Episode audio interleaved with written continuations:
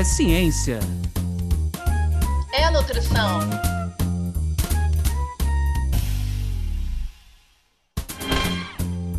É nutrição.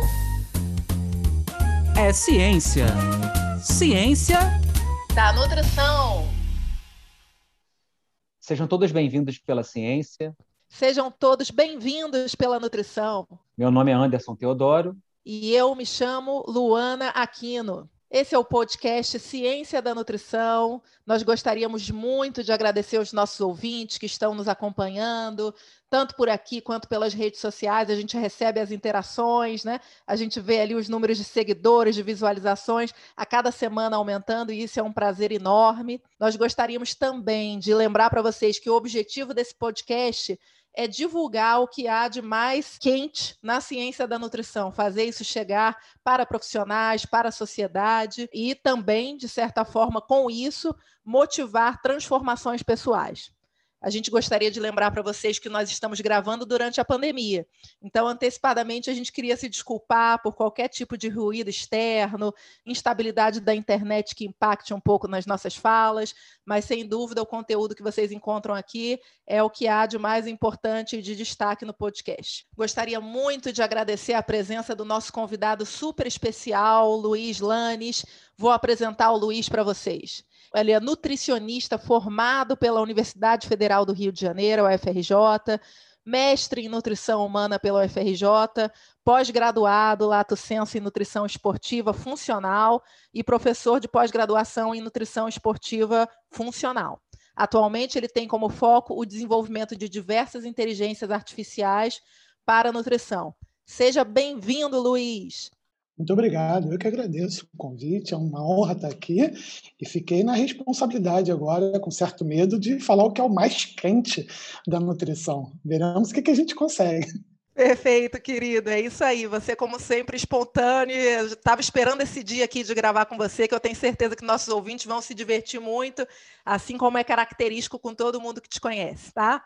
Pegando aí a, a, primeira pergunta que a gente costuma fazer, Luiz, para os nossos convidados, né? A gente sempre gosta de saber um pouco desses bastidores, né?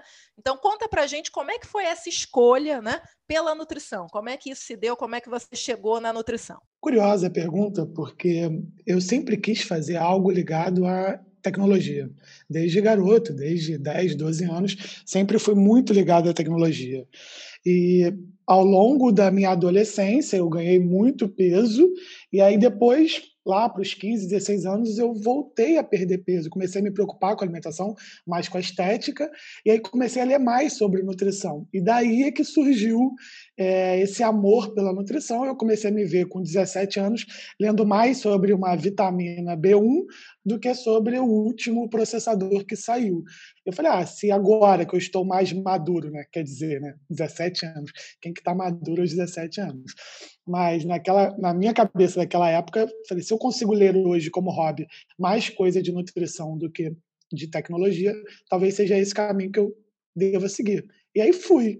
Mas talvez por isso que eu nunca tenha largado a tecnologia e sempre tentei aliar a minha vida de nutricionista, sempre focada ao esporte, com algo de tecnologia. Acho que depois de 20 anos aqui estou, eu conseguindo unir as duas áreas. Bem, Luiz, é bem interessante a sua história porque ela vai de encontro a muitos outros convidados que a gente vem tendo, inclusive se confunde também um pouco com a nossa, né? Essa questão de uma motivação sempre pessoal, de buscar, inclusive, respostas né, para problemas que a gente tem no nosso dia a dia. O, o tema hoje do, do, do, nosso podcast ele quer falar um pouco sobre a questão da, da inovação dessas novas tecnologias, dessas novas novidades que a gente tem na área da nutrição. É, você é, vem trabalhando um pouco com essa questão da inteligência artificial, que ainda é um pouco distante, eu acho que para a maior parte da população, apesar de ser muito utilizado em outras áreas, né, principalmente da área de sistemas de informação. É, eu queria então que é, você fizesse então, um esclarecimento para a gente assim, o que é assim, o que é inteligência artificial e especificamente da área da nutrição, em que pé isso está? Isso está ainda mais dentro da indústria de alimentos, com relação a, a questões de logística, Ou isso pode ser um auxílio, uma ferramenta também para o consumidor ou para o nosso paciente no consultório? A inteligência artificial hoje está em quase tudo que a gente usa, né? A gente tende a acreditar que a inteligência artificial é algo distante, ou uma máquina falante, ou alguma coisa tipo o Jarvis, né, do Homem de Ferro, algo que pense e faça tudo sozinho. Mas, na verdade, processar dados, entender os dados, é, uma, é um tipo de inteligência artificial. Tomar decisões, né, uma árvore de decisões do tipo um fluxograma é uma inteligência. E quando a gente coloca isso num programa, isso num sistema, a gente chama isso de uma inteligência artificial. Então hoje a gente tem diversos aplicativos utilizando inteligência artificial no nosso celular. Então, você pensa aí nas redes sociais, você pensa num aplicativo de edição de vídeo que você usa para fazer um post no Instagram, se você pensa em fazer compras na Amazon, se assistir um, um filme na Netflix, tudo tem inteligência artificial. Tudo usa desses dados para conseguir te sugerir a próxima série que você vai assistir, ou o próximo livro que você vai comprar, ou se esse post te interessa ou não até mesmo para propaganda. Então a gente tem que desmistificar um pouco a inteligência artificial desse lance de ser algo muito distante da gente. Ela está bem próxima, é normal essa visão. É normal a gente achar que é algo muito longe, que é algo inacessível. Na área da saúde, a gente tem diversas aplicações com a inteligência artificial. A que é mais utilizada, ou ela está na indústria de alimentos, como você muito bem citou, para tomada de decisão da indústria, para melhoria do processo. Então a gente tem diversos que conseguem é, acelerar algumas etapas e tirar, por exemplo, a interferência do homem para tal, que a gente chama de automatização, né? uma automação. Então, diversos processos que eram manuais, você não precisa de um funcionário para aquilo, hoje você tem um sistema. Por exemplo, mandar um e-mail de uma cobrança ou marcar uma reunião, você coloca no sistema, esse sistema ele vai entender de que aquele horário tem que ser enviado um e-mail. É, é, isso é uma inteligência artificial que ela aprenda? Não, mas isso é uma inteligência, isso é um sistema. Né? A gente tem vários níveis de sistemas. Hoje, o que eu tento atacar, o que eu tento produzir, é um sistema onde ele aprenda com o usuário, que é o que a gente chama hoje de machine learning, né? onde ela pega esses dados, esse sistema, e ela começa a entender. Como que a gente pode colocar isso na nutrição? Por exemplo, para tomada de decisão de diagnóstico. Se você me diz que sempre o que o indivíduo, sei lá, tem uma insulina elevada, é, ele tem diversos marcadores elevados, glicose elevada, vamos pensar no caso aqui de uma diabetes, né? ele tem marcadores inflamatórios elevados, ele tem marcadores de resistência à insulina elevados, e aí você diz para mim, olha, isso aqui é uma resistência à insulina, isso aqui talvez seja uma diabetes tipo 2. Aí vem outro usuário, olha os mesmos exames e fala, olha, isso aqui é uma resistência à insulina, isso aqui é um diabetes tipo 2. Daqui a pouco ela começa a reconhecer padrão e fala, pô, então tá bom, então quando isso acontece, acontece se eu tenho isso, então o meu desfecho, a minha saída é tal coisa.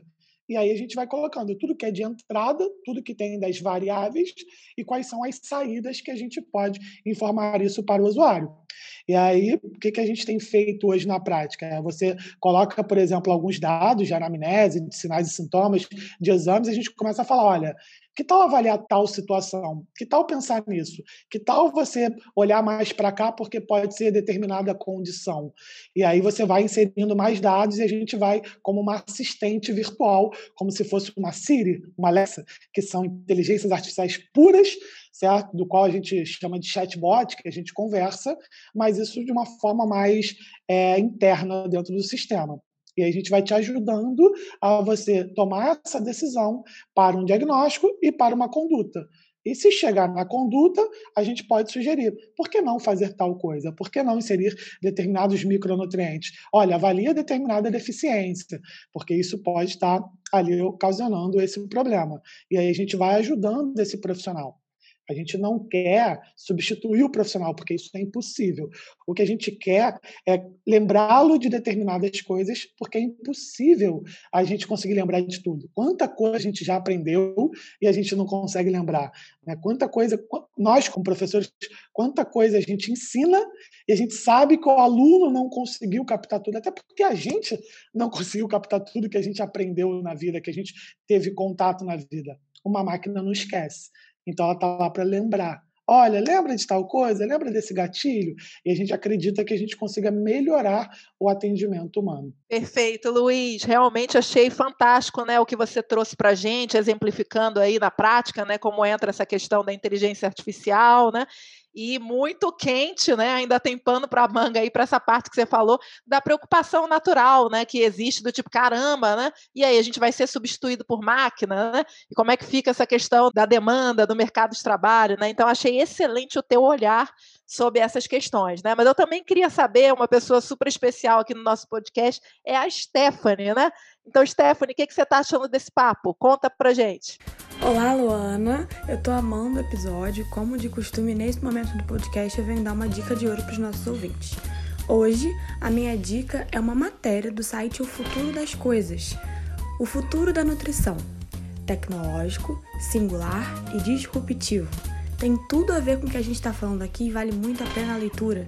Você consegue encontrar essa matéria no nosso site cienciadanutrição.com.br. Muito bom, querida.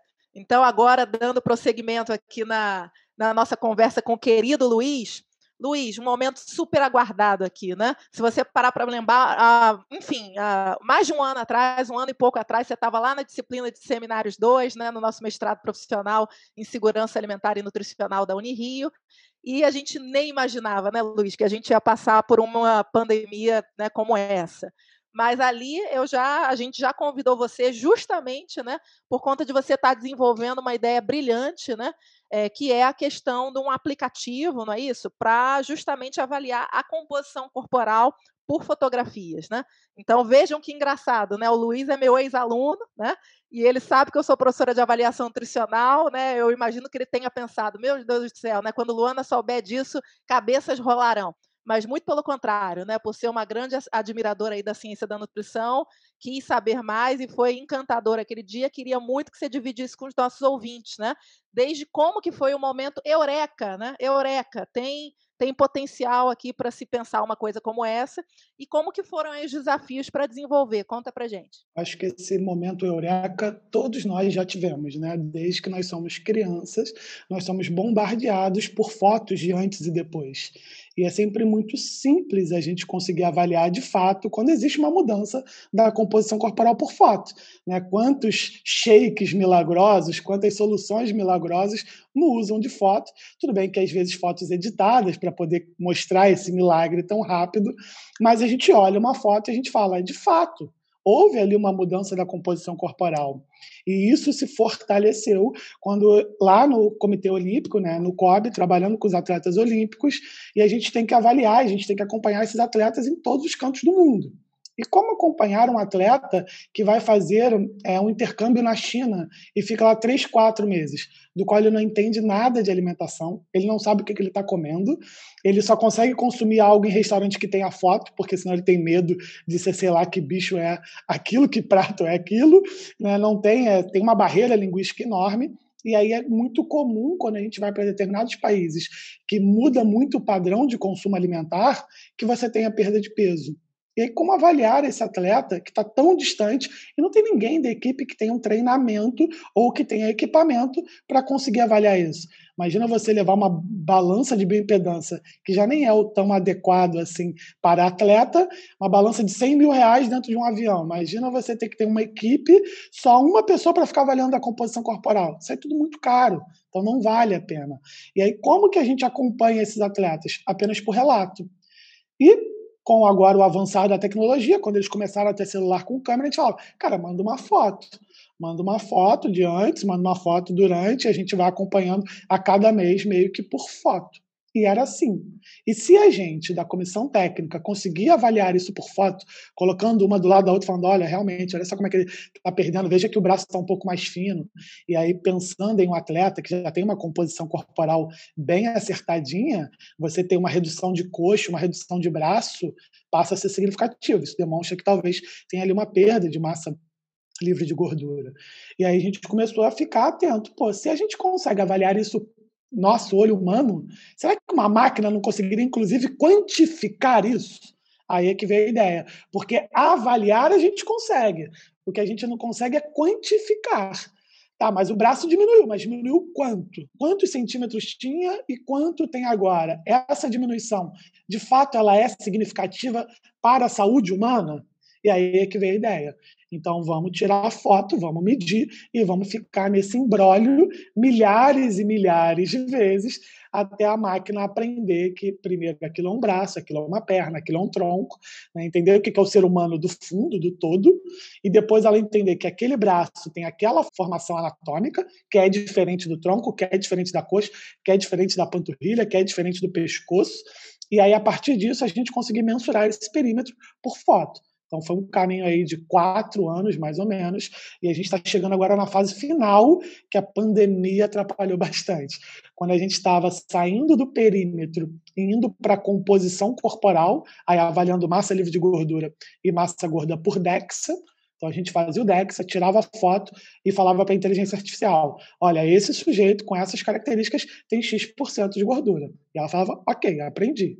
E aí depois esse, esse, esse, esse, esse, esse. E aí em centenas de pessoas ela começava a criar uma equação própria de predição. Então, calma aí, já que eu aprendi que esses 500 pessoas, 400 pessoas têm determinadas características que levam a determinada composição corporal, será que esse é tanto? E aí a gente começava a treinar, falava certo, errado, certo, errado. E ela ia, ia aprendendo com isso pandemia aconteceu, a gente teve que dar uma freada, a gente está agora na fase finalzinha de validação e lançamento. É, Luiz, eu queria agora é, mudar um pouquinho de assunto e tocar num ponto que é uma questão de fundo dessa questão da tecnologia, principalmente na área da nutrição. É, a nutrição é uma ciência que, diferente de outras, a, a questão da padronização, ela nem sempre é vista com bons olhos, né? Uma vez que quando você padroniza demais o alimento, padroniza demais a produção, ou vou até pegar um exemplo que você utilizou aí, padroniza demais um padrão é, com relação à questão de corpo, ela, a nutrição ela envolve outros aspectos emocionais e afetivos. Por outro lado, a gente, é, nas perspectivas que nós acompanhamos da Organização Mundial da Saúde, é, a produção de alimentos, com esse crescimento da população, é, o uso da tecnologia ela vai ser quase que fundamental para ajudar nesse processo de minimização de quadros como fome, de distribuição de alimentos. Como é que você vê que a área da nutrição ela, ela, ela vai encontrar o seu espaço nessa experiência que você tem?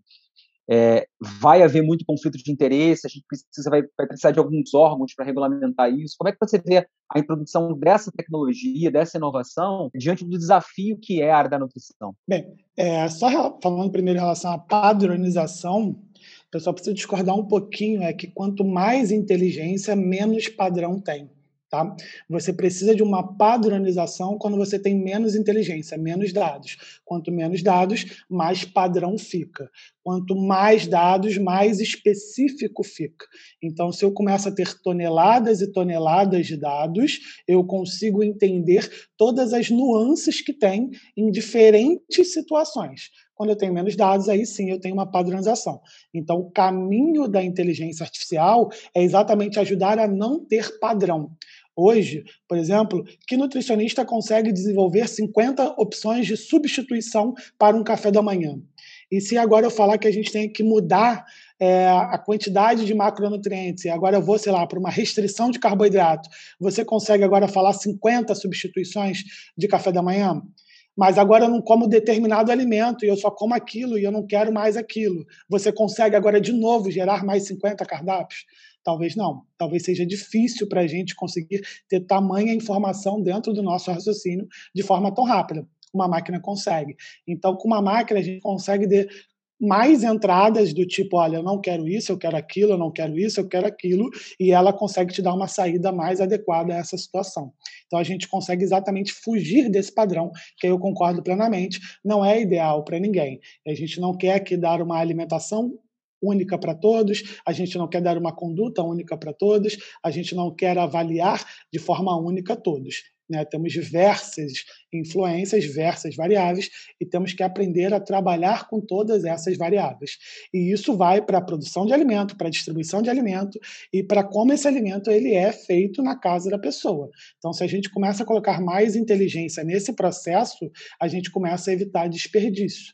Né? E aí, quando a gente traz de tecnologia para a gestão social, para a gestão de cidades, a gente começa a entender que existe um campo absurdo. Absurdo. É, será que você conseguiria olhar para é, um trigo hoje e dizer que ele está adequado? Será que você conseguiria olhar para uma melancia, para um tomate e falar: olha, ele está no ponto exato de colheita? Só quem tem anos e anos e anos de experiência, né? Então você precisa estar ali no campo para conseguir ter esse feeling de que você já tirou um tomate depois do momento ou você já tirou um tomate antes do momento. E se a gente fizer um, uma inteligência artificial por processamento visual, a partir de uma foto, ela consegue avaliar a situação e falar, olha, esse é o momento ideal ou ainda não é o momento ideal. E se você conseguir colocar mais informações, como todas as variantes do clima, todas as variantes de temperatura, chuva, solo. Será que ela consegue te dizer qual é a melhor colheita, qual é o melhor momento para você conseguir plantar? Tudo isso que a gente acaba tendo de inteligência por anos e anos e anos e anos de experiência. Só que a gente precisa ter muitos anos de experiência e isso acaba ficando preso somente em uma pessoa. Então, como que a gente consegue melhorar a produção? É ampliando essa experiência. E aí a inteligência artificial pode te ajudar nisso. Pode ajudar na conseguir melhorar o fluxo de transporte, o fluxo de chegada, distribuição. Então, a gente tem muita é, possibilidade de utilização da tecnologia para melhorar isso inclusive para melhorar o colheito e não precisar de agrotóxico e de diversas técnicas que hoje não são as mais ideais. Né? A Holanda é pioneira nisso e ela está querendo deixar toda a plantação dela orgânica e isso vai dar conta tranquilamente. Não há necessidade de utilização de agrotóxico para você manter a tua produção desde que você faça isso com inteligência. Você saiba, saiba trabalhar o solo, saiba utilizar o melhor momento do clima, saiba ter tecnologia e inteligência em cima disso. Eu vejo que a inteligência artificial pode colaborar muito com a gente. Perfeito, Luiz. Esse gancho incrível que você deixou era justamente o que estava matutando aqui na minha cabeça, né? Nas tuas falas, eu sinto que vem muito carregada essa questão de, olha, a tecnologia está aí, cabe a nós seres humanos fazermos um bom uso, né? Porque realmente qualquer tecnologia pode ter o seu potencial destrutivo, assim como seres humanos também têm por vezes, né? Se a gente não sabe fazer um bom uso. Então eu lembro que enquanto professora aí de avaliação nutricional, né? A gente já teve nossas conversas que eu acho que cabe também dividir com os professores assim, olha lá, hein, Luiz, esse aplicativo ele tem que ficar na mão dos profissionais. Vamos conversar com os conselhos, vamos dar um jeito, porque se cai na mão errada, né, por exemplo, de quem não é profissional, aí já começa a estimular transtorno, vamos supor, né?